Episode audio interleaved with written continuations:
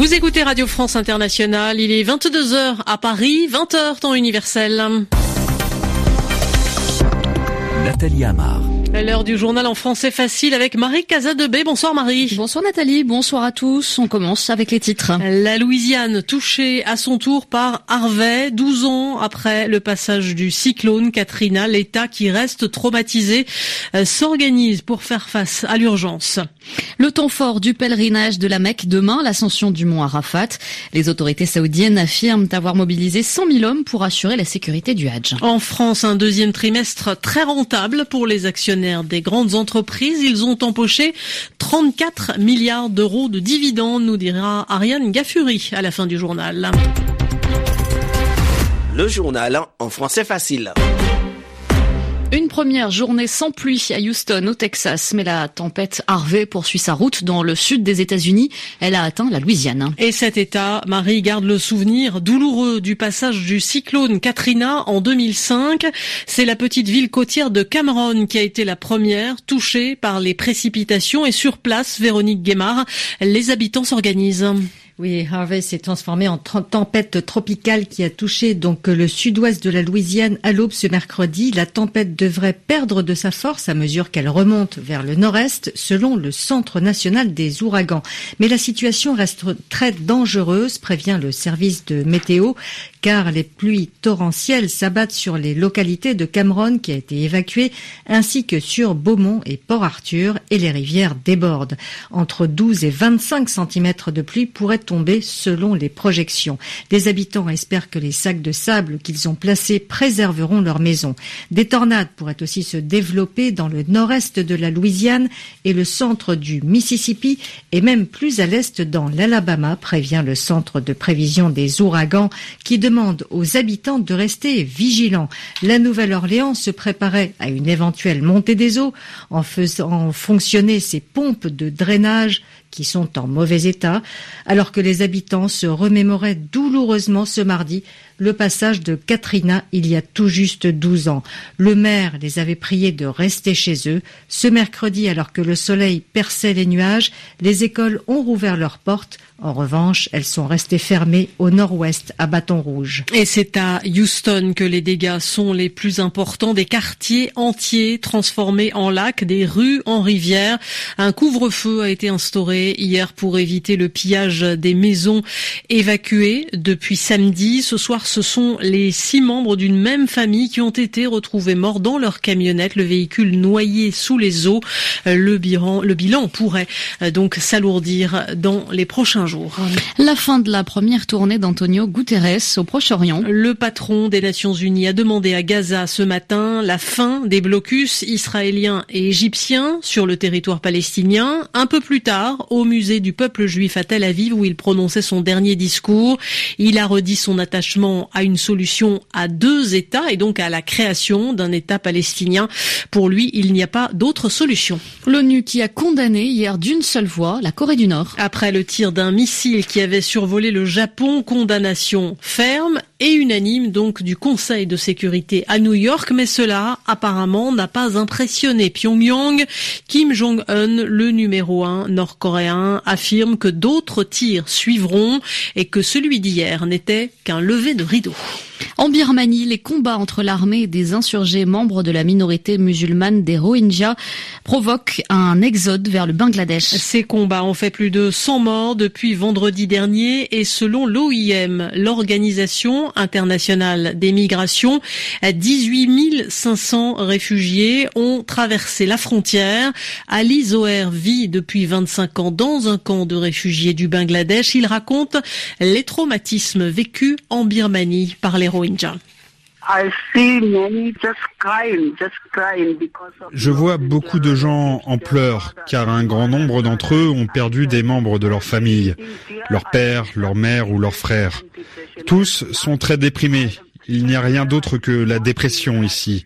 Tous les regards sont remplis de tristesse et de désespoir. J'ai parlé à de nombreux réfugiés. La semaine dernière, j'ai rencontré une famille. La femme m'a raconté qu'elle a perdu son fils qui a été tué par l'armée birmane. Elle m'a aussi raconté qu'elle a été obligée de laisser sa belle-fille là-bas. Sa belle-fille a été violée par au moins cinq soldats, elle saignait beaucoup et elle n'a pas pu partir avec eux. Ils ont été contraints de l'abandonner sur place. Son état l'empêchait de partir avec sa famille. Des propos recueillis par Yelena Tomic. Au Venezuela, un décret permettra de juger les traîtres à la patrie. Il a été adopté par l'Assemblée constituante qui détient les pleins pouvoirs. Ceux qui ont plaidé pour des sanctions financières américaines contre Caracas pourront être poursuivis. Caracas, où l'on a guère apprécié les propos d'Emmanuel Macron. Hier, le président français avait qualifié le pays de dictature. Dans un communiqué, le gouvernement vénézuélien dénonce une attaque contre les institutions et, je cite encore, une obsession impérialiste. Depuis plusieurs jours, ils arrivent du monde entier en Arabie Saoudite. Deux millions de musulmans sont attendus à la Mecque. C'est le grand pèlerinage annuel, l'un des cinq piliers de l'islam, avec en point d'orgue l'ascension demain du mont Arafat. Cette année, les pèlerins iraniens sont de retour à la Mecque. Les tensions politiques entre Riyad et Téhéran avaient empêché leur venue l'an dernier. Les enjeux politiques font partie du pèlerinage. Les enjeux de sécurité aussi. Précision, signé Nicolas Falaise. Les autorités saoudiennes disent avoir mobilisé 100 000 membres des forces de sécurité cette année, mais aussi 17 000 employés de la protection civile ou encore des centaines d'ambulances. Le royaume promet le plus haut niveau de sécurité aux pèlerins venus de 80 pays. Pour l'Arabie saoudite, il s'agit d'abord d'éviter une nouvelle bousculade meurtrière, des drames survenus à plusieurs reprises ces dernières décennies à la Mecque, avec un bilan historiquement lourd il y a deux ans, environ 2300 morts selon les chiffres officiels de l'époque. D'autres scénarios à risque planent sur le pèlerinage, l'attaque terroriste ou encore les épidémies. En 2009, le virus de la grippe A avait mobilisé les autorités saoudiennes. Cette année, c'est l'épidémie de choléra au Yémen voisin qui retient l'attention des services de santé. Le bon déroulement du Hajj, c'est un enjeu de légitimité pour l'Arabie saoudite, pays dont le souverain se fait appeler gardien des deux mosquées en référence à la Mecque et à Médine.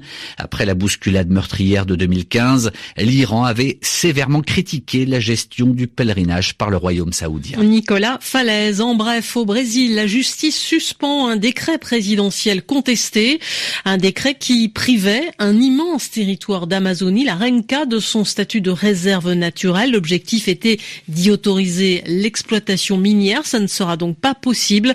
La décision du tribunal fédéral prend effet immédiatement. En France, le gouvernement lèvera le voile demain sur la réforme du Code du travail. Le détail des ordonnances sera enfin connu selon un sondage paru aujourd'hui. 60%, environ deux tiers des Français euh, s'inquiètent des conséquences de cette réforme. Pour eux, ils craignent que les licenciements soient plus faciles. Eux, en revanche, n'ont pas à s'inquiéter. Les actionnaires des entreprises françaises ont touché au deuxième trimestre de 2017 presque 34 milliards d'euros de dividendes. Les dividendes, c'est euh, une partie du bénéfice réalisé par l'entreprise et qui est distribué à tous ceux qui possèdent des parts du capital.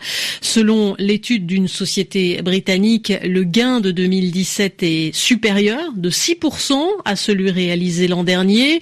Ariane Gaffuri, la crise de 2008-2009 semble bel et bien oubliée.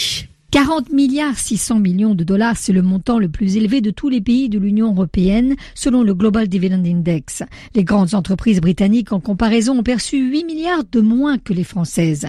Les dividendes de cette année sont calculés sur les bénéfices de l'année 2016. Ils ont été excellents. Les profits cumulés des entreprises du CAC 40 s'élèvent à 75 milliards d'euros, soit 32% de mieux qu'en 2015. En tête, BNP Paribas qui a réalisé plus de 7 milliards d'euros de profit, suivi du groupe d'assurance AXA et de l'entreprise pétrolière Total. L'industrie automobile a aussi dégagé des bénéfices records.